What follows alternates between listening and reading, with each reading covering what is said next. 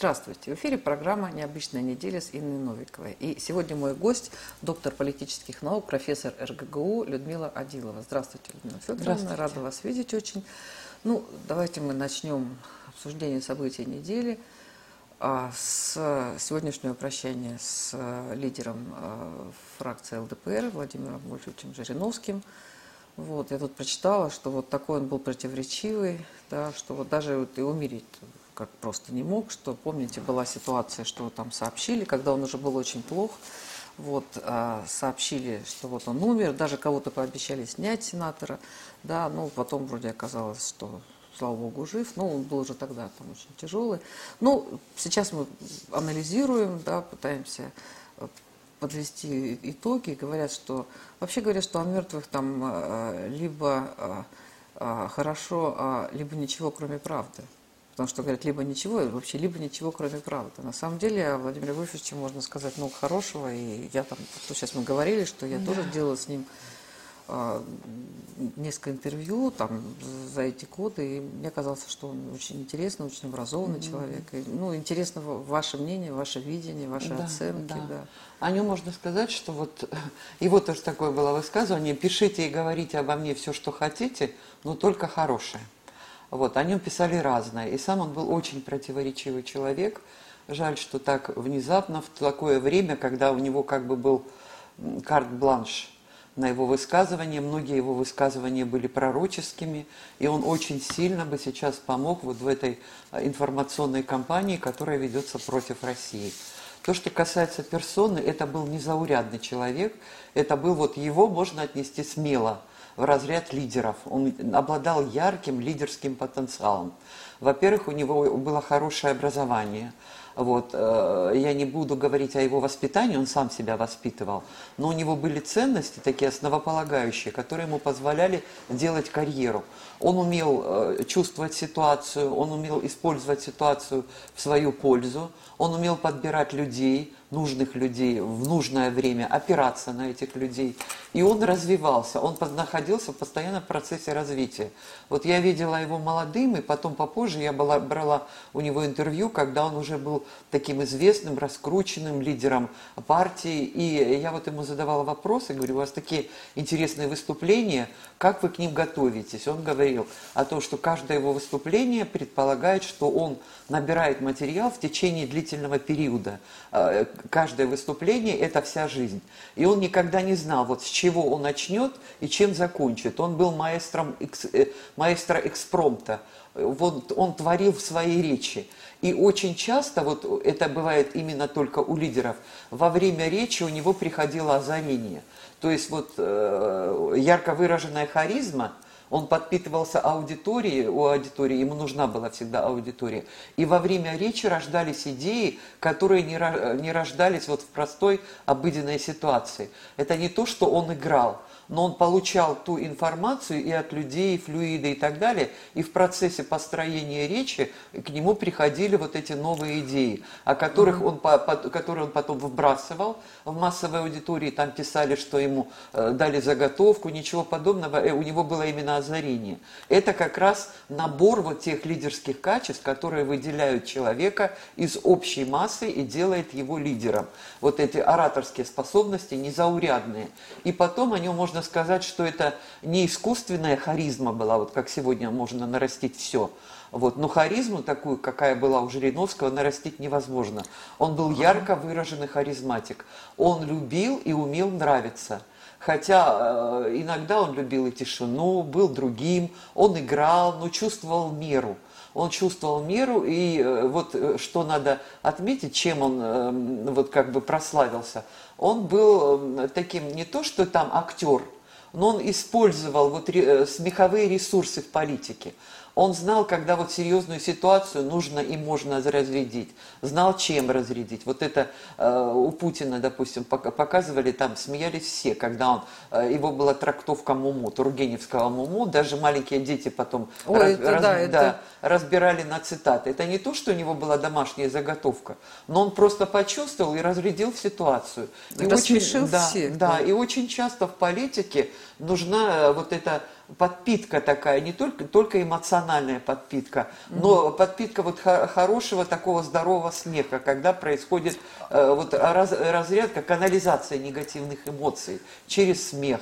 И смеховые ресурсы он использовал очень умно, он был актером, в политике, он хорошо играл, играл достаточно профессионально, э, но у него были э, вот то, что касается определенные сюжеты, которые он фиксировал и мог с ними справиться, а мог те сюжеты, с которыми он справиться не мог. Вот, например, первый сюжет, я даже спрашивала у него об этом, когда была с Немцовым сцена, помните, когда он его когда соком, соком не чем-нибудь, да, он просто не мог сдержаться, это не было заготовкой.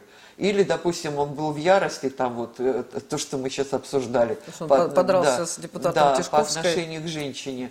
Это ну, там не, еще какие-то да, были он просто, женщины. Да, когда он уже просто не мог справиться. И сюжеты эти не обговаривались, у него не простраивались. Просто он использовал вот этот ресурс, который у него был. Это ораторское мастерство, ресурсы смеха и технологические ресурсы влияния и управления обществом. Вот э, сегодня многие политики э, ну, от, открещиваются от того, что они изучают вот эти технологии, влияние на аудиторию, а он не стеснялся, он изучал, он читал, он знал, он знал классиков, он, у него хорошая была теоретика, методологическая подготовка к работе с различными аудиториями массовыми, с публикой, толпой, как у американцев связь с общественностью, с обществом. Он все изучал. И плюс его знание этого, у человека, который знает не один язык, а несколько – у него развитый интеллект, коэффициент интеллектуального развития у него был очень высокий. И когда у лидера высокие такие интеллектуальные горизонты,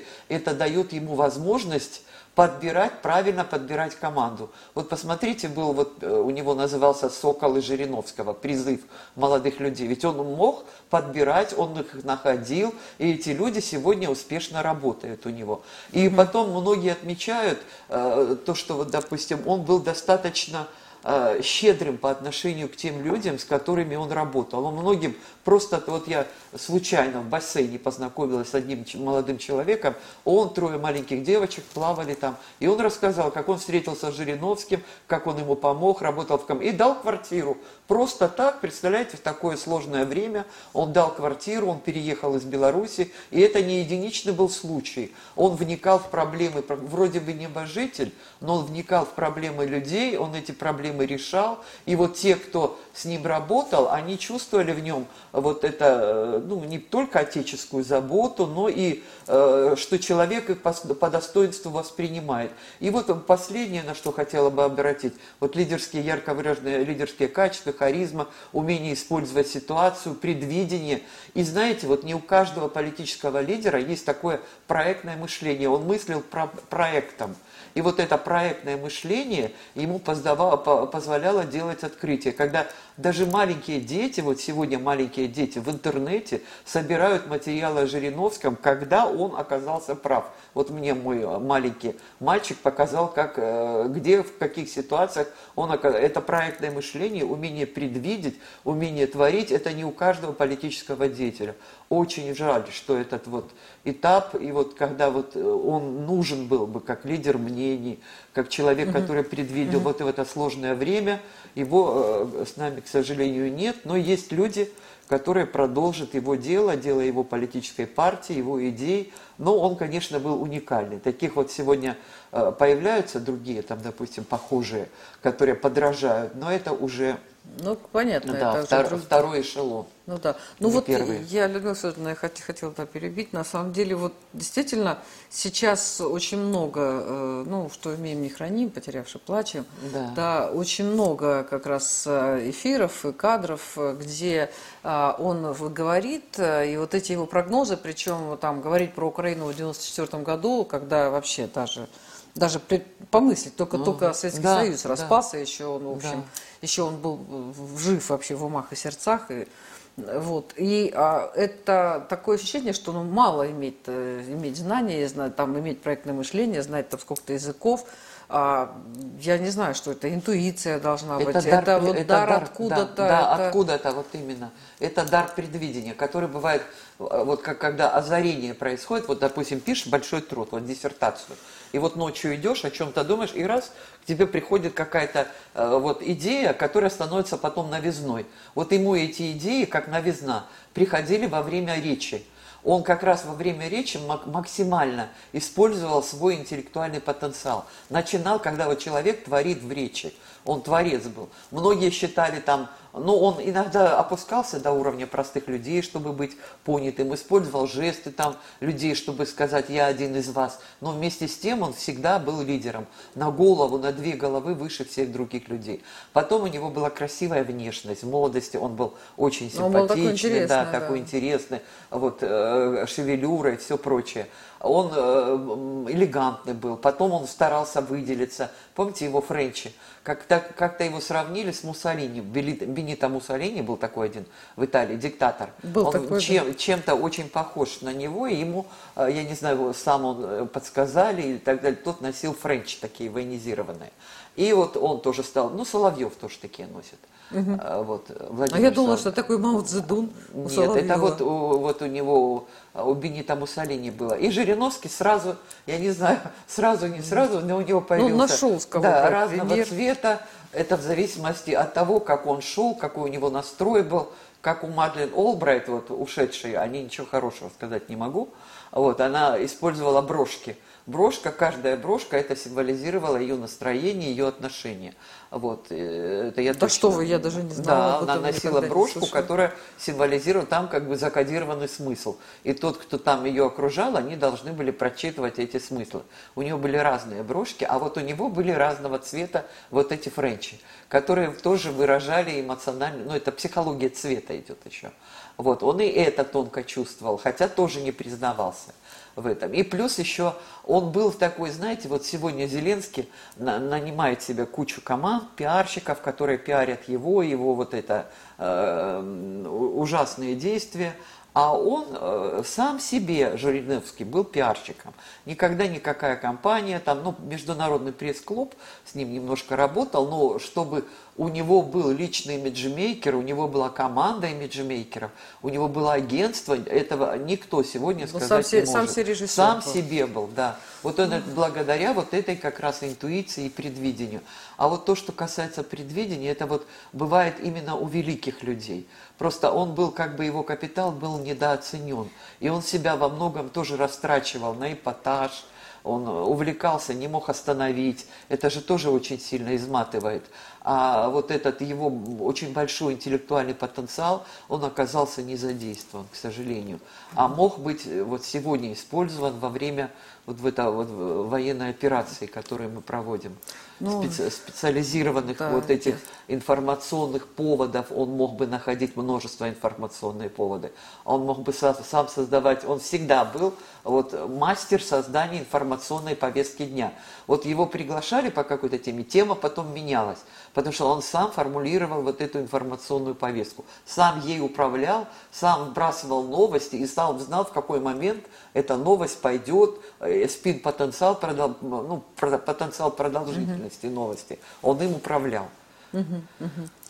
Ну, что делать? На самом деле, 75 лет это вот по нынешним временам совсем, совсем Да, но небольшой по сравнению возраст, да, многое- с Байденом, например, или вот эта там старушка, которая, сколько ей сказали, Какой? Нэнси Пилоти, она сделала сколько-то мне, я же даже не воспроизведу, Ой. количество этих косметических операций с подтяжками Ой, ну, всевозможными. Это которая, всё, что сказала, можно. которая сказала слава Да. Ухане Да, да, да. вместо да, слава Украине. Да, да, да, да. да. Вот Ну, она сейчас как раз собралась в длительную поездку, чтобы это Ну, у них там вы- беда, да, беда. вывести из равновесия Китай. Вот. По сравнению с ними или с Байденом, Да который уже явно вот даже, старикашка. даже без сравнения, даже Да, без сравнения, да, на самом деле, да. был в самом расцвете да. сил, да, ну вот это как-то так решается, потому что он же был один из, помните, он там то ли 6, то ли 8 прививок сделал, всем рассказывал, хвастался ну, да, там, да. и он даже скрывал, что он заболел потому что mm-hmm. не хотел, э, чтобы люди разочаровывались в прививках, хотя, ну это же там и говорили, что прививки, они не обязательно защитят, но они помогут болеть да, быстрее. Но я по себе могу сказать, что я, у меня был там прививки, я болела, и болела гораздо легче, чем одновременно болели там мои знакомые, которые прививки не делали. Но это уже вот, видите, у нас сейчас, как это говорили, сняли маски, надели каски. Теперь даже... А как, а, а как вы хотите? Даже, После ковида это и предполагалось. Даже, знаете, Людмила Федоровна, я тут, кто-то мне сказал, что сначала штрафовали за то, что в метро ходят без э, масок а, и без перчаток. А потом стали штрафовать, когда сказали, что все, теперь у нас ковида нет, стали штрафовать за то, что э, за маски, потому что маски мешают системе распознавания лиц. И вот и, и слезы, и смех, и, боже, ну, бог, бог с ним. Давайте бог с ним, с ковидом. Да, да. да а, ну, хотела э, поговорить с вами по поводу а, ситуации на Украине. И а, прежде всего, знаю, что вы специалист в этих вопросах, да, прежде всего в том, что а, вот при всей там тяжелейшей вот этой вот ситуации получилось, что а, мы, вот мы, там наша армия там делает то, что она mm-hmm. там делает, да, и ну, то, что мы слышим, то, что мы слышим официальные заявления, да, это одно, то, что говорит там генерал Коношенков постоянно, и то, что говорил президент о том, что там мирное население не трогаем. Мы видим кадры, как людей кормят, как людей лечат, как угу. военных да, кормят, да, лечат, да. да. Вот. И при этом идет э, просто безумная mm-hmm. волна а, вот этих вот фейков. Mm-hmm. Причем фейки, они с каждым, ну, с каждым разом они становятся все нелепее, все чудовищнее, ну, потому что я уже прочитала mm-hmm. такой фейк, что там русские солдаты, они не просто а, а, господи, э, там то, что там uh-huh. убивали беременных там и детей, это то, что делали бандеровцы, uh-huh. и есть тому свидетельство. Но так мало того, что там убивают, так они еще ездят по ним на танках. Это вот уже просто уже какие-то uh-huh. немыслимые вещи. Там вот эта ситуация с Бучей, когда, когда совершенно, ну, там очевидная провокация, вот очевид, mm-hmm. там просто и э, вот много других, много других провокаций, когда людей используют как живые щиты, как заложников. Вот то, что сейчас произошло в Краматорске, мы оказались вот к, вот к этому валу не вранья. Хотя, да, хотя да. что это первая война, да. когда врут, первая но, провокация. Но не, так, но не так, не так. Такого вот, что вот, э, происходит? Такого, даже, ге, даже у Геббельса не было такой мощной машины по, по, оболваниванию. Вот я хочу вот это, эту ситуацию на три аспекта разложить. Первое. Кто ведет против нас войну? Ведет Байден. Ну, вообще ведет, НАТО. Нет, НАТО. И, да, по персоне. Во-первых, он не победил. Его называют мусорный Джо. Вот я сейчас Байден? ехала. Да, он в этом. Ну да, во-первых, он не победил на выборах. Он разрушил вот идеальное представление об американской демократии, об американском институте выборов. Для меня это была очень печальная вот такая как бы утрата очень большая, потому что благодаря тому, что вот сейчас вот этот э, Роберт Такер, да, не Роберт, ага. это, Стал, да. я, да, американец, да, да, американский, Прям, я, я об этом размышляла, Скотт, да. Я, и он я, подтвердил, я говорит, что нужно было сделать для того, чтобы разрушить э, институт выборов и представления о выборах. Нужен был ковид, и нужно было перейти к вбросу и голосованию по почте. Маленькие дети это понимают и называют его мусорный президент. Я спросила, а почему мусорный? А потому что, говорит, все бюллетени, они, говорит, собирали в мешки, в которых у нас собирают мусор. То есть он придумал вот эту технологию, благодаря которой он победил на выборах. Это Были... он или партия придумала? Ну, это, знаете, и он, и партия, но он на это пошел и пошел осмысленно. Во-первых, он э, не выбран, он не легитимный президент, он возник как вот эта фигура президента только в результате вот этих подтасовок. Он разрушил американскую мечту и американское представление о выборах, когда один президент передает власть другому президенту и признает выборы президента на конкурентных, честных выборах. Сегодня мы не можем говорить о том, что они были конкурентными, честными, ну, и Трамп не признал. Вот и старикашка, человек, который, вот его так и называют, старикашка, который пришел к власти, он неадекватен. Не только там вот то, что он падает, и все вот в казусной ситуации, пока вот Не, он вчера говорит, сюжет- вчера, когда бы с, да, с Обамой, да, да? с Обамой. Его просто игнорируют. И Обамы снисходительно пренебрежительное к нему отношение. Никогда эту фигуру никто бы не поддержал, он не прошел, если бы не было вот этого ковидного периода, мощнейшего вброса и вот такой их ненависти вот внутреннего государства к Трампу. Он победил с помощью манипуляций, открытых. У нас на любой избирательный участок человек, который придет без паспорта, он не проголосует. Это даже дети наши знают. Там не только без паспорта, там куча мертвых лиц, которые практически в ковидный период проголосовали. Во-первых, первое, он нелегитимный президент, в честных конкурентных выборах он не победил. Второе, у него отсутствует лидерский потенциал, он не лидер. Он бывший аппаратчик, он старый, у него полная деменция. Вот последний сюжет я смотрела, когда он был, приезжал в Польшу и сидел на американской базе. Вот обратите внимание, это детали, которые характеризуют личность. Он сидел среди своих военных и схватил пиццу. Пиццу он взял в ковидный период руками, грязными, немытыми, необработанными, взял без салфетки. Пицца была не прожаренная, толстая. Это у любого человека будет несварение. Он взял ее, ел. Потом с ним рядом сидел э, человек, ну другой какой-то военный. Он у него отобрал стакан, стакан тот пил из этого стакана. И сам запил из этого стакана отобрав стакан Это есть сюжет, я сама лично видела. Это все признаки деменции, полная деменция. Потому что и еще бывает вот старческого такого э, разложения личности. Но о нем это не скажешь, когда человек возвращается к истокам. Но у него, то, он же был не из бедной семьи, он не нуждался ни в еде, ни в, э, в напитках. У него все было, он рос в хоро- хорошо обеспеченной семьи. Значит, это признаки деменции. Потом его переходы из одного состояния сонного, сонный Джо, в агрессивное состояние, переход на личности. Аппаратчик переходит на личности, он является персонификатором страны. По тому, как он себя ведет, по манерам, сюжетам поведения, можно судить о стране. И вот они себе позволили все – позволили все по отношению к России, российскому президенту, русскому народу. Это когда уже они расчеловечили образ России и русских, они себе позволили все. И этот человек со всеми признаками деменции себе позволяет все. В элитах нет политических лидеров. Все очень старые. Вот Жириновский по сравнению с ними молодой человек. Ему, э, и у него, у Байдена, у него еще все признаки вот такого старческого маразма и старческой, э, ну, такой распущенности, эмоциональной распущенности. Он уже себя не контролирует, он не может себя контролировать, и он опасен, потому что он представляет, ему потом подходят и корректируют его поведение, но это уже невозможно скорректировать. Вот. И вот поэтому, и, и плюс еще, э, вот у американцев сегодня, вот в этой страшной ситуации, им необходимо вот это американское лидерство. Лидерство они теряют. Что они могут экспортировать? Демократии нет. Никто в их демократию не, не верит. Доллара не Да, теряют. дол- доллар уже тоже все понимают, что это фантик. Его можно, вот Жириновский, кстати, когда-то, когда доллар еще сколько там стоил, он сжигал эти доллары. Это тоже как символ- символизировал то, что наступит период, когда их будут сжигать. Доллара нет. Вот, ценностей никаких нет. Ценности, вот традиционные, семейные ценности, традиционные ценности, по которым живет общество, а гендеры, трансгендеры, они все разрушили. И сегодня, если переходить, вот, допустим, на такую технологию, он представли- представитель вот этих всех темных сил, и за ним вот эти темные силы, даже вот э, если э, мистифицировать вот это, по- посмотреть какой-то сюжет такой, он представитель всех темных, и он несет вот такой вот этот заряд. Им нужно победить. Что они могут экспортировать?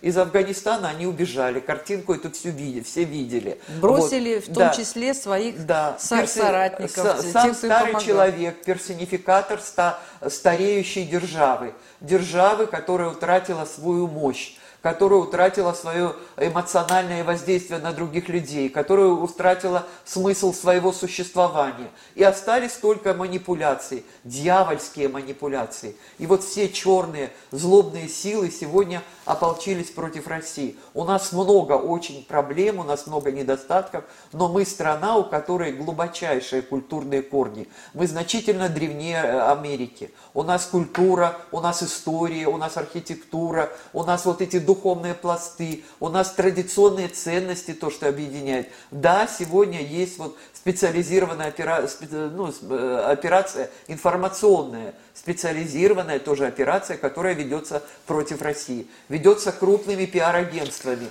американскими агентствами, английскими агентствами. И задействованы там и американские агентства, и э, персонифицированы... И европейские тоже? Да, и европейские, э, Великобритании, Англии. Агентства, которые работают с Зеленским. Они используют весь этот мощнейший ресурс. Но до этого они что сделали? Они разрушали наш имидж, они расчеловечивали образ, и они все создали вот создавали вот такую вот эту фактуру негативного восприятия России. И был весь информационный фон негативного восприятия. Что мы могли противопоставить? Никакой информационной инфраструктуры у нас не было. У нас не было таких мощных агентств, которые были там. И мы не привыкли работать с антигуманными методами, со всеми этими ужасами, дискредитациями э, и дефамациями, на которых у них построено. Вот первый, значит, вот Байден и вот этот технологический человеческий ресурс.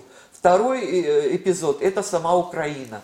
Украина создавалась как антироссия. Это тоже был проект. Он еще начинал создаваться Кучмой, потом этот проект ну, продолжил Ющенко и его жена Чумаченко, которые создавали вот этот бренд Украина, который был антироссия, в котором позиционировалось все украинское. И вот как ингредиенты этого борща, допустим, взять ингредиенты украинского борща. Из чего он состоит? Это у нас есть свой борщ, и у них есть борщ. Он состоит из злобных, ну, таких ингредиентов, которые наносят удар по организму. Там зажаренное сало, зажаренные специи, чеснок, всякую вот это там, то, что... Все зажаренное, да, все, что вот попробуй съешь, потом умрешь. Плюс вот эти пампушки на сале и плюс жидкое сало, в которое надо... И точно такой же они создали бренд. Вроде бы ингредиенты, которые объединяли страну, э, вот, но они взяли те ингредиенты, которые работали и против России, и против самой Украины. Они стали развивать вот это украинство до невозможности. Они вы, выбросили все ингредиенты вот этого бренда, которые делали бренд сильным э, Украину, которые делали его историческим, если брать исторический бренд, то он должен быть связан с Россией, а они полностью убрали все из России, Россию сделали, вот российская, э, как бы, ну, э, она колонизировала как бы бедную несчастную Украину, и они показали, как вот эта колонизаторская роль повлияла, хотя это была самая сильная Советская Республика. И все руководители, большинство руководителей были этнические украинцы. Украину никто в советский период не обижал. И Владимир Владимирович совершенно правильно сказал о том, что Ленин является архитектором вот этих всех земель, вот этой украинской конструкции. Но чтобы все вот это удержать, и создавать бренд, надо было думать, как какой сегмент и ингредиент бренда будет работать на то, чтобы создать новую, новую систему. И они использовали опять-таки вот эти э, технологии, которые делали э, вот этот бренд употребимым только внутри. И люди прошли массированную обработку только вовремя вот проведенное, э, ну вот это присоединение Крыма к России совершенно вовремя произошло, когда угу, Крым не был уничтожен. И вот, на мой взгляд, немножко запоздалая работа, но это было обоснованно, и сегодня обосновывается. Почему? Донецка, Донбасса, э, только вот эта часть она не обработана. Все остальные, даже Одесса, которую полили... Одесса, да, которая вообще Которую была... полили, и, и даже там обработаны Харьков, вот, этими, Харьков. вот этими технологиями. Когда она, э, вот эта нация помещается в определенный, в определенный вакуум, даже вот тот же Зеленский, посмотрите, это не он же сам все это придумал, это убрали политические партии, убрали разные точки зрения, убрали разные мнения, убрали в СМИ разные точки зрения. Вот представьте себе, у нас на российском телевидении, да вот до сих пор, я иногда э, не могу смотреть, они приглашают, всегда стоят украинцы, которые высказывают разную точку зрения, разные экспертные сообщества, но эта точка зрения представлена, и для журналистов журналистике это важно, чтобы были и присутствовали разные точки зрения. Там давно нет ни одной из этих точек зрения. И бренд украинства они развивали по вот этим технологиям. Первое – антироссия, чрезмерное акцентирование всего украинского искусственного языка, обязательные, обязательные институты Голодомора – обязательно вытащили новых героев Бандера и Шушкевича э, в противовес вот тем победам, которые нас объединяли, героическому советскому прошлому, потому что все советское прошлое они отрицают. И вот они взяли новых героев, они взяли, ввели новые праздники, культ новых героев. И плюс еще использовали вот этих западных молодчиков. Я даже с вот украинскими политтехнологами разговаривала. Я в нескольких избирательных кампаниях участвовала. Они всегда очень жестко работали, украинцы. Даже в то время, когда все выборы проходили мирно. И вот они приглашали вот этих молодчиков в западных областей. Они кто такие? Они мне сами сказали, ну что вы хотите? Говорят, эти молодчики, они поддаются очень сильно обработке, воздействию и так далее. Они выходцы из сельских из сельской местности. Что бы их там ожидало? Это внуки и правнуки свинопасов. Они просто вот определенный уровень жизни у них был, они вырваться из этого не могли. А сегодня они возглавляют целые бригады, им все дозволено. И вот эта вседозволенность вот этих молодчиков, новые праздники, новые ритуалы, которые они внедряли. А украинская нация самая э, внушаемая. Вспомните, вот в период развала Советского Союза было очень много сект. Мария Деви Христос. Да, да, такая. белое братство, да, белое братство Да, было. вот и все они были украинскими, они очень внушаемые, люди внушаемые. Там не, ну у нас Кашпировский да, был, Чумак ну, был, Кашпиров, ну, ну, не, ну не секты вот такие массовые, и они были очень подвержены. Ну, свидетели они, Еговы да, там какие Эмоционально еще очень легко было завести. И плюс вот этот силовой ресурс вот этих молодчиков. Их просто все боятся. И сегодня то, что они творят, вот первый Яценюк, когда вот они перешли вот эту черту, я наблюдала, думаю, ну Яценюк же он украинец, ему должно быть жалко своих русских. Он был саентолог вообще. Ну да, э, был... Яценюк и еще там, ну вот эта группа. Турчинов еще Турчин, был, он был да, пастор, да, баптист. Да, да, да, да. Ну, я думаю, неужели им не жалко? Вот они же первые перешли черту, и первые стали бомбить, уничтожать и Турчинов так далее. принял решение да, и, Да, они приняли вот это, они перешли вот это, и когда российская армия, у них, э, надо отдать должное, Шойгу, он поработал над имиджем армии. Во-первых, русский солдат, он сохранил свой, свое гуманистическое э, вот такое отношение, гуманное отношение к людям он, они не просто там, допустим, освобождают, и мы должны были их освободить, иначе просто армия была подтянута, они были бы уничтожены. И что было бы с нашей самооценкой, с нашим самовосприятием? Ну, когда армия, которая готова была вот, освободить, э, готова была к, к открытым вот таким действиям а, армии освободителя, она сталкивалась с вот этим чудовищными деформациями.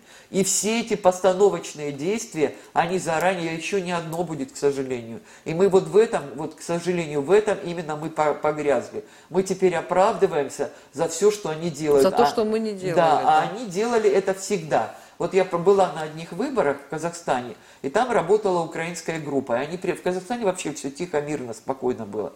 Назарбаев спокойно переизбирался, продлевались его полномочия, никаких вопросов не было. А украинцы скучная компания, ну, пригласили группу украинских политехнологов. Давайте, говорит, будем приковывать цепями вот на площади революции, самосожжение проведем, мы привлечем внимание к этой проблеме. То есть даже когда мирно, они предлагали самосожжение, облить там нескольких безработных пригласить. Вот на Казахстане тоже попробовали вот эти новые технологии. И вот эти новые технологии, они построены на вот этих э, ну вот, возможностях, которые даже не использовал Геббельс. У него все были эти лагеря, печи и так далее, но это в пропагандистских целях не использовалось. Зеленский использует в пропагандистских целях. И последнее. Сам Зеленский, он актеришка, там, третьесортный и так далее, но с ним работают крупные агентства – он маленький, худенький, некрасивый такой, неказистый. Ну, он но, харизматичный, да, такой вы живой, знаете, живой. Вы знаете, он не харизматик, он не природный харизматик, он просто э, КВНчик. Ну, КВНчик, КВНчик, у которого отработано, но он не харизматик, у него нет природной харизмы. И даже невозможно сказать, что у него ее можно нарастить. Но он очень, на него оказывают сильное воздействие специалисты. Одежда, вот эта брендовая униформа, вот, и выступление, новый жанр. Во всех парламентах мира, где там ему, э, его приветствуют, даже э, в парламенте Великобритании. Представьте себе. А что же он там скандалит, извините, перебиваю? Что же он там во всех а, парламентах а это скандалит? И эпатаж он необходим. Но он вот Но они жанр, смотрят на него, ну что за Вот этот жанр, просмотрите, никогда в истории такого еще не было чтобы, чтобы лидер приходил какой... в шортиках, да, непонятно в чем, да, и скандалил. Да, и по всем... И требовал, и дайте что-нибудь. Да, и по всему периметру он выступил в парламентах. В парламентах всего мира выступил. И да, вот Мюнхенская вот эта э, последняя его речь, которая как бы, может быть, и мотивировала вот наше руководство к тому, что необходимо принимать действия. Он впервые заговорил об атомном оружии а то он как бы проговорился, это был, у него была речь написана, но это было то, что в подсознании, он это выговорил, о том, что у него вот есть оружие, что он будет уже атомное оружие против России применять. Это было уже слишком. И вот эти три фактора, технологи... Э, стареющая элита Э, это, Соединенных Штатах, невозможности продлевать и дальше быть лидером. У них не, отсутствует вообще технологический ресурс для того, чтобы осуществлять свое лидерство в мире. Потом они идеологически США не готовы к этому. И поэтому им нужна новая идеология, и они уже не могут ввести, вот как раньше, это уже отработанные технологии, хотя сейчас пытаются, там я смотрю, э, перебросить вот эти все цветные революции, вот, э, с цветными революциями, э, со своими ценностями, со своими Макдональдсами, которые переходили из, как это, почетное знамя, из страны в страну они несли какой-то вот этот образ. Сегодня этот образ разрушен. Им нужен новый образ, нужна новая идея, а стареющая элита и те, кто стоят за этими элитами, к этому не готовы. Вот они подтолкнули практически нас вот в этому, э, к этому состоянию противодействия с Украиной. Они использовали вот это, потому что там очень много технологов, специалистов, которые использовали вот эти противоречия. И это между нами произошло, между Украиной и Россией, и произошло таким образом, что вот сегодня России необходима просто вот, э, вот эта э,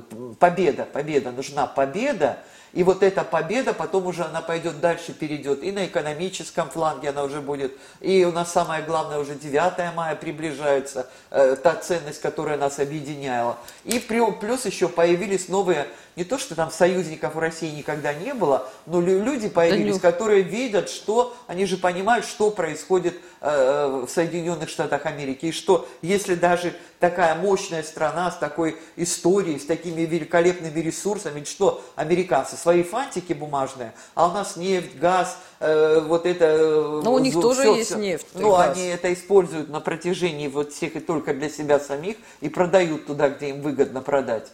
Э, у них нет таких возможностей, как у нас. Вот сегодня что или завтра, что будет с Европой, когда все это прекратится. Мы не знаем, но многие люди, которые, э, ну вот знаете, которые уехали, вот мне рассказывали, что вот она приехала, и у них такая как бы табличка висит что душем надо пользоваться три раза в неделю. Можете да, себе такое да. представить? Можно от всего отказаться, от Макдональдса можно отказаться, от брендовых там э, марок отказаться можно, но от душа отказаться сложно.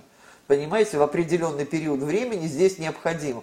И плюс еще вот э, тоже мне позвонила одна знакомая, говорит, у вас это, продуктов нет, вот распространение этих. Я ей как раз показала, вот посмотри, вот все продукты, все на месте никто у нас не голодает. То есть они распространяют вот это. У нас есть возможность, у нас есть ресурсы самих, себе, самих себя продержать, обеспечить. И самое главное, у нас появилась такая вот э, там появилась такая э, не то что возможность, а ресурсная основа для того, чтобы вновь как бы создать э, российскую идентичность российскую гражданскую идентичность, когда олигархи со своими семьями, они лишились всего, вот они зарабатывали эти деньги для себя нечестными способами, даже тот же знаменитый Чубайс убежал.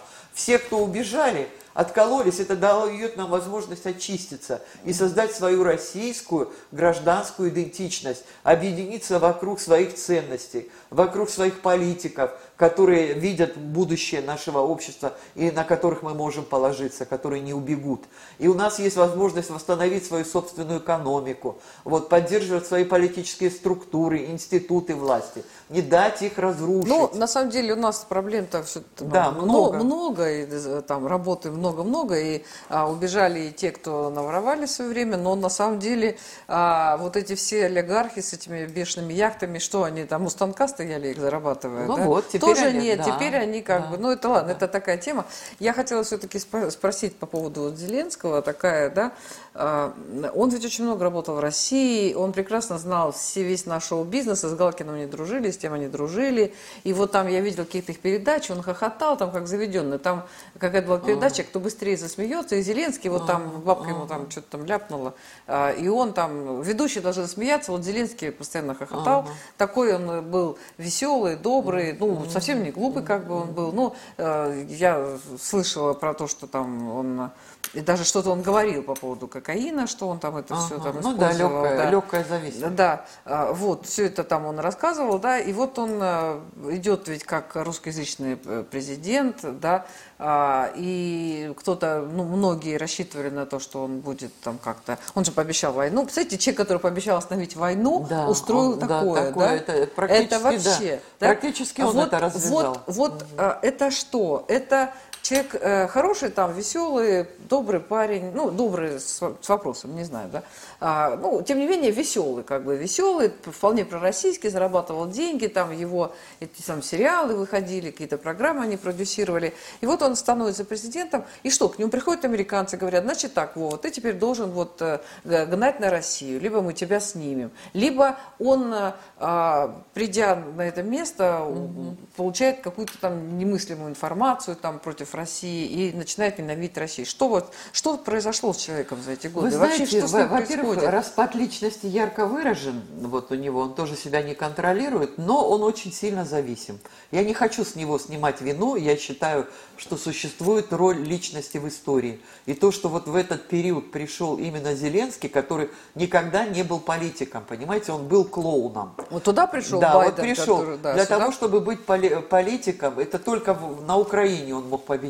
Он там сравнивал себя с Рейганом, но извините, это совершенно разный потенциал. Вот он пришел, и он не политик, он не президент, у него нет как раз вот этого проектного мышления. Он не видит результатов, он не видит последствий, он не знает, как э, он его ничего не понимает в экономике. Ничего, ни в чем не понимает, ни в чем. И все тексты у него заготовлены, он их озвучивает, он играет роли. И он, и Украина давно независима. Тот же Байден, вот сегодня как раз об этом и говорили, э, кстати, американские журналисты, что Обама его очень сильно не любил и высылал Байдена на периферию. И вот он работал на Украине. Он же работал откровенно там, э, как, сын его как там провинция, он его сын, да. да, использовал, использовали полностью Украину, украинский народ, и они вот довели вот до вот сегодняшнего состояния все вот это. Это был украинский проект. И он часть, был часть вот этого проекта, он его отрабатывал. И сейчас отрабатывает. Но он, в чем роль личности в истории? У него нет чувства ответственности за свою страну. Он прекрасно понимает, что он получает деньги, он получает эти большие деньги. Ему нужно удержать вот эти. И кроме денег, и его вот этой зависимости, у него ничего Он не понимает, больше. что это все может него, быстро кончиться, и для ничего, него... Ничего нет.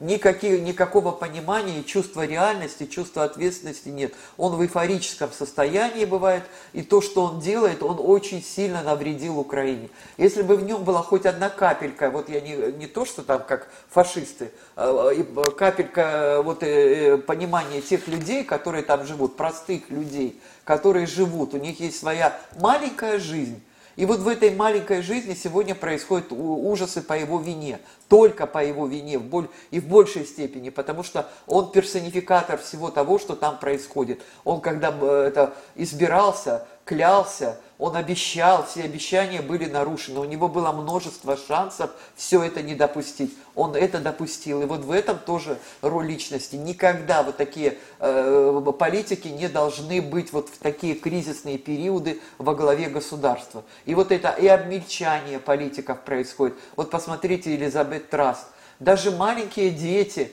смотрят и видят э, министр иностранных дел Великобритании, не какой-нибудь страны, а Великобритании, необразованная тетка. Но министр обороны Германии да, так, такая и, а, а Урсула фон дер Ляйен, кроме ее фамилии ничего нет, гинеколог она тоже не может принимать. А Борис Джонсон, посмотрите, как э, дети говорят, не брит, не мыт, не чесан. И представьте, он говорит, не джентльмен. Он не может быть джентльменом. Вот есть кодекс джентльмена. Он не джентльмен. Во главе Великобритании не джентльмен, который не мыт, не брит, не чесан. И мысли такие же, и поступки грязные такие же. И это как раз э, вот э, специфика нашего времени, когда во главе государств стоят не профессионалы, стоят не лидеры, у которых нет чувства предвидения того, что произойдет, и чувства ответственности. И они ввергают мир в катастрофу. Они просто вот то, что происходит сегодня, вот весь этот ужас, кто бы мог себе представить, что он с нами произойдет? Никто не мог, только Жириновский примерно вот предвидел, он как-то вот так масштабно вот мыслил. Но человек, который вот так э, понимает, что вот произойдет и как потом дальше со всем этим работать, он э, делает определенные выводы, делает определенные выводы, но он и вот те политики, которые находятся у власти, выводы не делают, потому что они не политики, они не обладают лидерским потенциалом, у них нет чувства ответственности за себя, за свой народ, за свою страну. Даже немцы, но у них они прошли вот этот вот период, и ГДР, и ФРГ, они прошли вот этот период, и они несут, у них есть еще немножко чувство ответственности за то, что происходит. Все остальные не понимают, что произошло это не только связано с тем, что та же Италия была фашистской Италией, так ведь? Был э, Муссолини, Муссолини, он же был фашистом, Муссолини, был Франко, он тоже был фашистом, была Румыния, она и сегодня есть Румыния, тоже была э, э фашистская Румыния, была там, э, были другие, та же самая Польша. Польша не была фашистской, да, не но была, она ненавидела, да, там 200-300 да, лет, да, 1600 да, какого года да. ненавидела Россию, а сейчас это первый просто там вообще Да, и их совершенно правильно называли гиена. И люди, которые сегодня находятся у власти, вот сегодня премьер-министр Польши, допустим, Тедеуш э, этот, этот Моровецкий, он же обучался в американских вузах, у него проамериканский настрой. И это человек, который сегодня думает не о том, что там, как остановить, что сделать, а думает, как потом, он, как потом произойдет раздел. У них великая мечта велить Э, ну, вернуть себе эти земли и опять сделать речь посполитую. Да он может и вообще не про раздел думает. На самом деле здесь ведь такая тема, вот то, что вы говорите, совершенно правильно. А вообще американцы, вот они, сейчас, конечно, правда, сочетание удивительное. Тут Зеленский, Байден, который ходил вот так вот mm-hmm. по этому залу, где на него никто внимания не обращал, и с видом, то есть он вообще mm-hmm. не понял, кто он, совершенно, где он. Да? Совершенно. Вот, но в течение там 10, 20, а то и 30 лет США ведь выучивали этих президентов. Они, э, вы, они они приводили их к власти, они давали им политические, не только президентов, премьеров, там, руководителей всех этих uh-huh. маленьких стран. Да, кстати, у, у России один голос, да, uh-huh. там, у которой там да. одна, там, шестая, uh-huh. да, и у какой-нибудь там Албании один голос, uh-huh. и у Словении один uh-huh. голос, да, вот там, где вот и, найди. При, и, и у Литвы, и где Прибалтика, 900 да, миллионов, да, 900 да, тысяч человек народа, у них вот у них, мы uh-huh. будем говорить с Россией как, uh-huh. как равноправные, понимаете, uh-huh. Литва там говорит. Uh-huh. Вот, то есть сейчас мы пожинаем плоды вот этой американской политики, которая привела к, к власти вот этих вот проамериканских uh-huh. людей с американским гражданством, с американским да, образованием, да, да, да. Uh-huh. с их ценностями, uh-huh. да, а, но а, а, при этом сама Америка, ну вот то, что мы видим, там, что Хиллари Клинтон была прекрасна, да, необыкновенная, да, да, да, когда там тоже падала там... Бабушка-лесбиянка э, Да, ну, тоже там она то упала, mm. тут там, тут ее не поддержали, тут так, наш такой галантный mm-hmm. президент ее поддержал, кто-то ее не поддержал. Вот. А, ну, Байден это еще веселее. Ну, Трамп э, тоже вроде как э, говорил, Путин классный парень, но mm-hmm. э, ничего хорошего ему и не дали, конечно, mm-hmm. ничего хорошего делать. Да, он ничего и вот, не смог. И вот получи, mm-hmm. и получилось-то, и сейчас мы имеем вот э, то, что мы 30 лет не занимались mm-hmm. ни поиском союзников, ни их mm-hmm. подкормкой, да ни да. их, э, даже, понимаете, даже там э, Сербия, честно говорит, мы вот проголосовали за исключение России, потому что на нас надавили. Mm-hmm. Китай тоже как бы, да, mm-hmm. китайские компании, на них, на, на всех надавили, и вот получается, что mm-hmm. вот получается крайне неблагоприятная ситуация, вот просто, да, да и для нас, да и для них-то тоже. Вот вы знаете, вот когда был такой период, когда еще я наблюдала вот этот процесс разрушения имиджа России, я видела, к чему мы идем. Но сегодня, когда он полностью разрушен, вот, разрушен полностью, у нас появился, как ни странно, шанс мы можем собрать вот это все и использовать потом все это как ресурс в своих интересах. Во-первых, мы должны сделать выводы и посмотреть, кто как к нам относился. Не только быть там злопамятными и так далее, но мы должны реально проанализировать, кто как в этот период по отношению к нам себя повел. И вот из всего этого делать выводы и понимать, что мы самодостаточная страна. Мы можем сегодня провести внутреннюю мобилизацию, внутреннюю, не за счет врагов, их очень много, а за счет внутренних ресурсов. Мы можем это провести, наполнить новыми, у нас идеологии нет, но у нас есть те ценности, которые объединяют народ. И эти ценности соединить принять тех людей, которые к нам приедут с Украины. Вы знаете, это замечательные люди, которые к нам приезжают. Они разделяют наши ценности. Вот я когда-то думала, вот и все борются там за, евро, э, это, за европейскую идентичность. А кто, думаю, будет бороться за российскую? Вот, пожалуйста, вам люди, которые боролись за нашу российскую идентичность. Кто собирается к нам приехать. Кто приехал, создать им все условия, вернуть всех русских – из со всего постсоветского зарубежья. Они там люди, люди второго, третьего сорта. Даже в множестве э, случаев, вот это было в моем горячо любимом Казахстане, когда языковые патрули там проходили. Это что это за унижение такое? Мы можем всех русских вернуть. Верните сюда к нам, у нас громадная страна, у нас громадные ну. возможности. Я вот с этим замечательным фондом Андрея Первозванного ездила э, это, на Камчатку и в Сахалин. Вы не представляете, это громаднейшие территории. Но они Эти... поедут туда, они туда не поедут. Почему? Они... Это, это просто надо создать условия. Вот как создавали в других странах, создать у нас есть возможности. И там они будут жить разные Ой, э, ну, и использовать. Ну, почему история живут? с дальневосточным гектаром, все вот да. эти попытки и потуги, как правило, что-то ничего Но не только не дальневосточный, у нас еще Псков есть полностью почти пустой. На родину там Пушкина Да у нас Ярославская область, там да. все деревни и, и там, пожалуйста, пусть они приезжают, пусть они у нас остаются остаются, создаем и возможность, условия для того, чтобы они остались. И деньги, и дома. Вот Назарбаев, например, переселял Аралманов. Вот эти Аралманы ему устроили вот эти э, все действия с разрушением всего, что было э, в, де, э, в декабре. Вот, но он, э, это один сюжет, но он использовал ту технологию переселения казахов со всего мира в Казахстан, возвращение – вот мы тоже можем вернуть всех этих людей и использовать эту технологию. Это и земля выделялась, и подъемные деньги, и возможность учиться в ВУЗе, и бесплатная медицина. И люди будут приезжать. Будут приезжать те, кто остался там, и те, кто не может вернуться.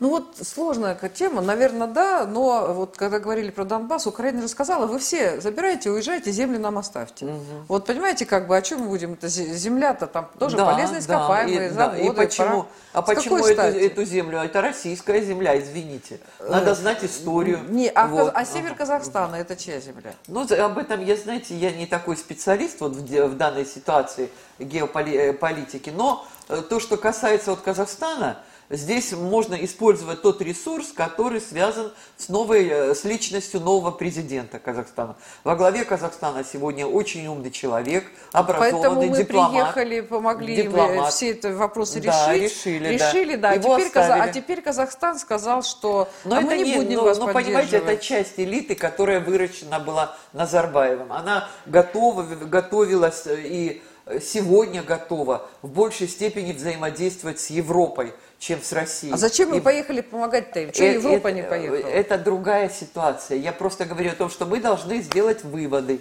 из того, кто когда к нам отнесся вот в это э, кризисное время. И потом уже с этими людьми не то, что там создавать новые какие-то союзы, у нас и с батькой, допустим, тоже были напряженные отношения. Ну, Но в период вот этого кризиса он оказался верен, он под... ну, у него выхода Ему не было. было. Да, у него э, не было выхода. Но здесь мы должны понимать, что существует определенное, и казахи те же боятся того, что им, вот как Делягин заявил, там эти территории и все прочее, они боятся да возвращения этих территорий. И другие народы боятся, потому что Советский Союз это не Российская империя, это тоже искусственное образование, которое создавалось с учетом идеологии, и создавалось с учетом классовой борьбы, это преимущество пролетариата по отношению к сельскому населению, и где-то что-то так наделялось. Это все было искусственное. Но мы это тоже должны понимать и вот в этот период не расшатывать. У нас сейчас самое важное вот это направление. И это направление должно быть нами отработано с блеском просто. Пусть информационно на данном этапе русские, как всегда, долго запрягают, но быстро едут, все равно в любой ситуации правда будет просачиваться. И лидеры мнений у нас есть, и представление о том, кто такая Россия есть. И пусть они выгнали сегодня наших мастеров искусства, зато у нас вот предлагают нам возможность такая появилась, прийти здесь, в нашей стране, их увидеть, посмотреть. И произойдет. В любом случае мы просто сконцентрируем свои усилия не на поиске внешних врагов и на том, кто как к нам сегодня относился, а для нас нужен вот этот рывок этот рывок нам даст возможность, и у нас есть ребята, вот у нас в университете учатся, вы не представляете, какие талантливые, умные мальчики и девочки у нас учатся. И вот в школе у меня есть такая возможность посмотреть, какие умные детки у нас учатся. У нас есть такой потенциал, у нас человеческий потенциал. Это дети, которые не прошли вот эти операции по поводу смены пола. Они занимались другими делами, они читали, развивались, ходили в музеи, в театры. И у нас эти люди есть, они внутри нас. И мы этот потенциал должны использовать и сегодня мобилизоваться. Больше такого, такой возможности у нас никогда не будет потому что мы как бы закрылись, и вот э, мой внук играл в одну игру, и там э, с другими подростками, они говорят, они хотят с нами поступить как э, с э, Ленинградом, что будет блокада Ленинграда, но мы все равно, говорит, выстоим, потому, потому что, говорит, у нас есть те, возможности, которых нет у них. Мы любим людей, мы понимаем, мы чувствуем друг друга, и у нас есть э, те люди, которые вот это все выстояли, опыт, когда человек выстоял, и когда он был и жил среди победителей. И у нас вот это отношение к победе и дух победы, он все равно остался, и остался в нашей армии, остался вот этот гуманизм, потому что гуманы их как бы не разрушали, имидж российского солдата, он крепкий, у нас имидж России э, разрушили, имидж советского человека разрушили, русского человека тоже, а имидж российской армии все равно внутри там остался. И вот эти э, операции, которые они проводят э, вот по раздаче там хлеба и всего прочего простым людям, которых практически загнобил тот же самый Зеленский. Вот они видят, и они все равно донесут эту другую информацию. Это другая информация, но с небольшим опозданием она будет идти. И плюс у нас еще есть такой ресурс, э, как наша дипломатия. В дипломатическом э, фронте мы тоже можем представлять нашу страну, и у нас есть те дипломаты, которых сегодня взяли и выгнали со всех стран. Они здесь внутри, мы их можем отправлять, и они могут работать на других направлениях. Потому что Америка, которая будет сегодня опять вот эта идеология неоколониализма, она просто ищет вот эту новую идеологию колониализма нового, она не совсем устраивает и в большей степени очень сильно не устраивает многие азиатские страны, ту же самую Индию, она не устраивает э, тех людей, которые привыкли думать самостоятельно. Не у всех клиповое мышление, но есть и умные, есть образованные люди, той же самой Америке, Великобритании, там пусть там у них не мыть, не брить, не чесан Борис Джонсон бегает со своими этими э, абсурдными идеями. И такая дама, которая не знает географию, ну, женщина, э, Министр иностранных дел. Да. Тест как-то у него такой фамилия. Да, это, это тоже, понимаете, показатель вот этого разрушения лидерского потенциала. У нас есть и лидеры, когорта лидеров, которые создают, создадут возможность использовать наш потенциал. И в любом случае уже 9 мая скоро приближается, и мне кажется, что вот в этот период, когда пойдут успехи на фронте, они перенесутся на... И все сразу поменяют свое отношение все поменяют. Они считают, что мы сейчас, потому что вот эта э, ультрагебельская пропаганда Зеленского, она доносит, то, что Россия проигрывает и все такое прочее. Вот эти завалили трупами, ну... всеми вот этими ужасами. Будет доведена другая информация. И будет доведена та правда, которая, в которой мы заинтересованы. Она попадет и к лидерам мнений, и к, люди, к людям, которые осмысленно проживают в этом мире. Не все политики так, в таком, э, не то что там маразме, в состоянии деменции находятся, а которые осмысленно живут. Есть такие люди. Ну, тут, понимаете, какая проблема? Сейчас, конечно, сумасшествие, сумасшествие и там что-то, правда, там происходит там с головами у людей, но а, а, даже сейчас есть люди, которые, они либо промолчат, либо, то есть они будут думать так, но они побоятся свою точку зрения высказать, и они будут либо молчать, либо а, говорить то, что безопасно. Так же, как вот было, когда голосование там, в ООН, да, там было угу. а, сколько-то, 90 стран э, за, да, 30, там 5, 5 угу. как бы не поддержали эту антироссийскую резолюцию, а 35 воздержались. Вот все там, да, и ага, Китай, ага. наш друг великий, да, и там, ну, масса стран, 35 стран воздержались. Угу. Они побоялись, как бы, да, говорить об этом. Вот. И а, как их, э, как, что их Только заставить? успехи на фронте, только успехи ну, на видите, фронте. вот 8, э, 8 лет назад э, был сбит малазийский Боинг, да, угу.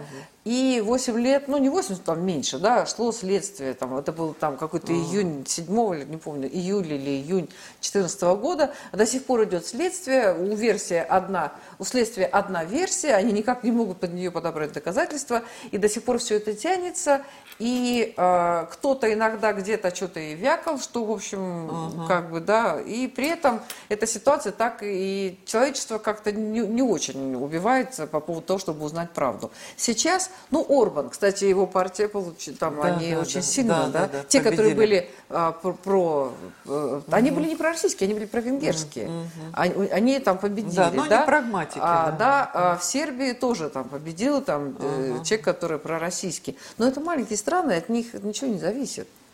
Да, но все равно у них на есть них... информационные площадки.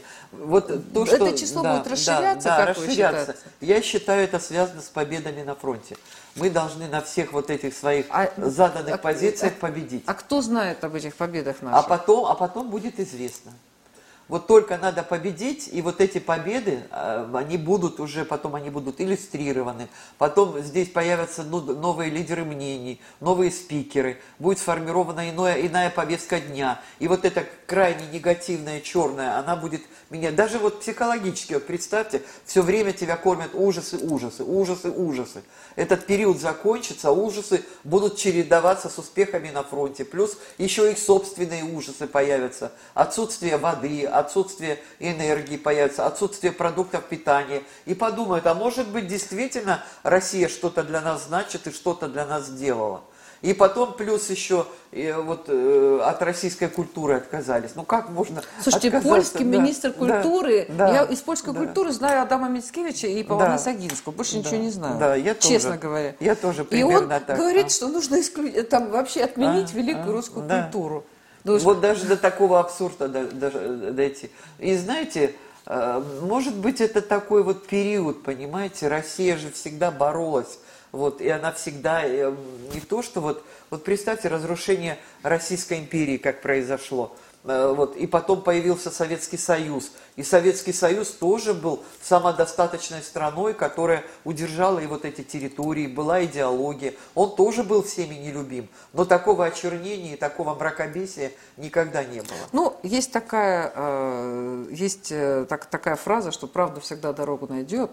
Вот. Но а, сейчас, когда ну, на самом деле историю все равно пишут победители, и многое из того, что мы видим, а, оно может меняться в зависимости от того, кто у власти, какая мода, какие люди, какой человеческий фактор – но вот сейчас мы наблюдаем действительно крайне неблагоприятное такое совпадение. И действительно вот, этой, вот этих вот проамериканских президентов, которые ничего не, не решают и которых никто не слушает.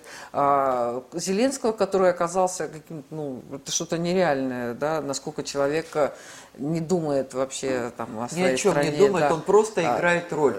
Он, видимо, да, играет да. роль, да. Еще, который, еще который, и наркоман, да. да. И, те, и, и тексты и, и, и Байден, который да. там ненавидит Россию да. всеми фибрами И плюс души. еще погряз он и его семья, его сын очень сильно погрязли. И сегодня этот коррупционный скандал в Америке тоже раскручивается.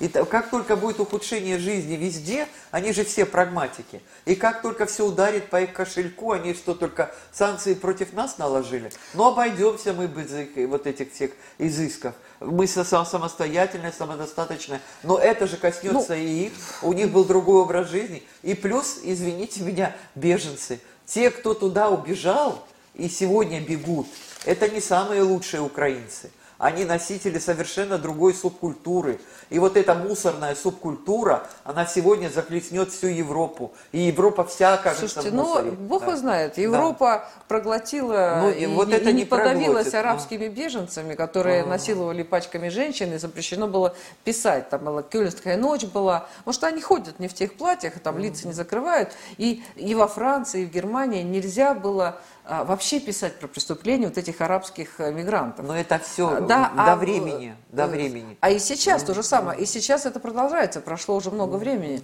А э, с украинскими беженцами они, может быть, там не будут пачками насиловать, но они, они получили оружие, им же там всем раздали оружие, да. они бегают, ага. то есть они там, они там большие халявщики, ага. и чуть что они говорят, вы представляете, я тут видел видео, ага вы представляете, я захожу в автобус, показываю украинский паспорт, я еду без билета, а мне говорят, что вы должны платить за билет. Я говорю, у меня украинский а, паспорт. Ага. Она, я заплатила 60 евро штраф за то, что я ехала без билета. Ага.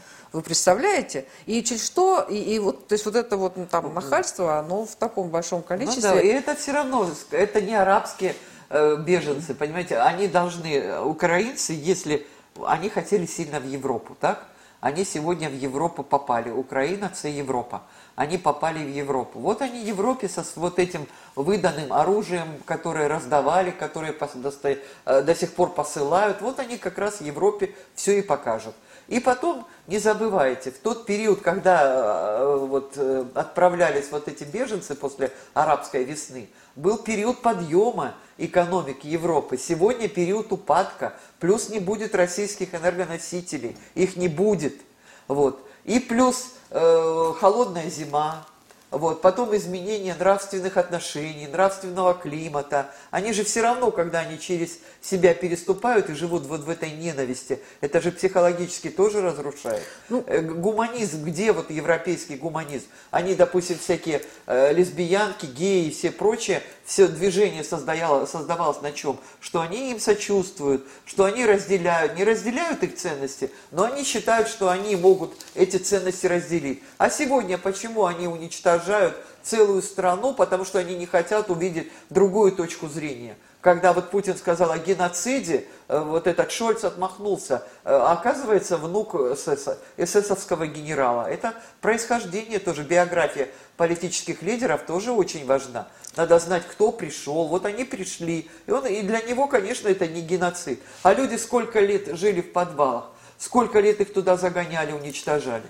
Ну, и все равно в любом случае вот э, эти несколько факторов, экономика, они все прагматики, потом психологическое давление, потом многие вынуждены были, вот как вот эти страны, которые были в нашем фарватере, они вынуждены были пойти на предательство. И они, это практически предательство России. Они предают Россию в сложное для России время. Они, как шакалы, используют вот эту ситуацию в своих интересах. Но эта ситуация для них некомфортна. Многие из них ну, привыкли к комфорту. И психологическому, и экономическому комфорту. И сегодня этой комфортной зоны они лишаются. И это все равно придет период времени, когда это они переосмыслят. И мы потом вновь будем писать историю. Ну, на самом деле важно, они, конечно, действительно изнеженные, они даже во Вторую войну, там, Вторую мировую войну французы сказали, что они не сопротивлялись, потому что они помнили жертву Первой мировой. Да, да, да. Они, конечно, там не борцы сейчас все давно,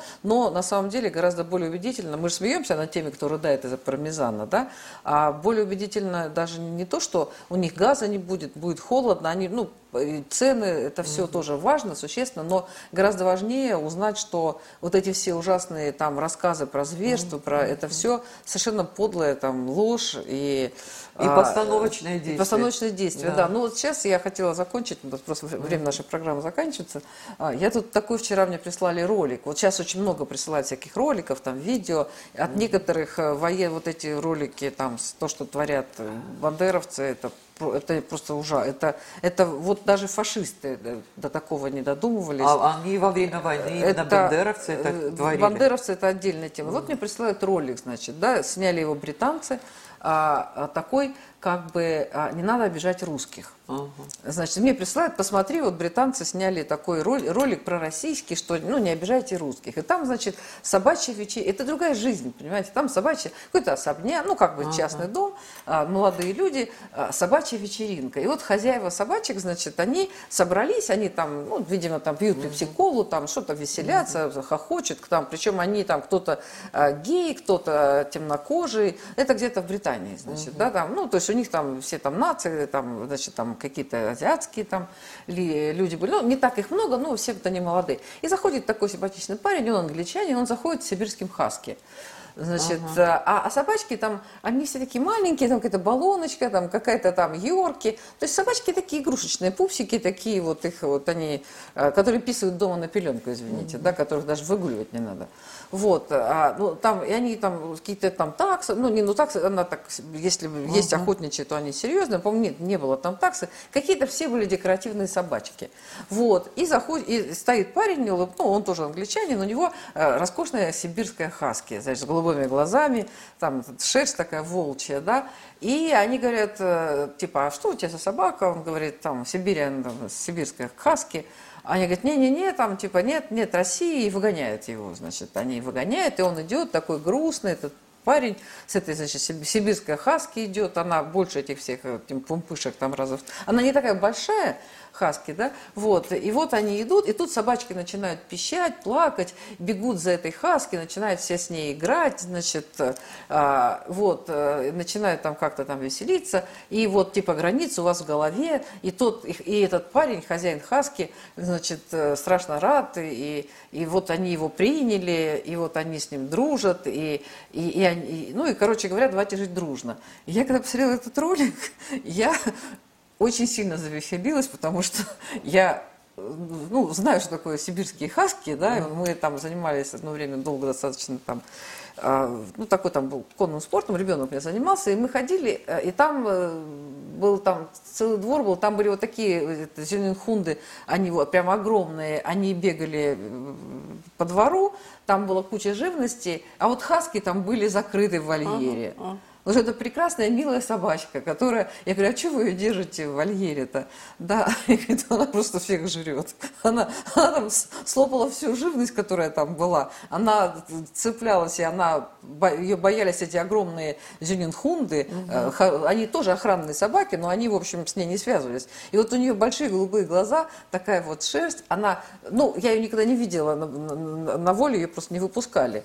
Вот. Но я видела, как они, как один раз они, она бежала в поле. Это, ну, это очень быстрая собака, очень серьезная, э, ну, наверное, очень опасная, да, и поэтому вот эти все баллоночки, э, вот эти вот там декоративные Ага, собачоночки рядом с сибирской хаски, но это был, они просто даже не поняли, что они сделали. И я, поняла, я написала в ответ, что они смертельно боятся Россию. Может быть, они специально там, ну, а то есть они хотели типа, ну что, что, они просто не, не поняли, как, там, хотя бы русскую борзую бы взяли.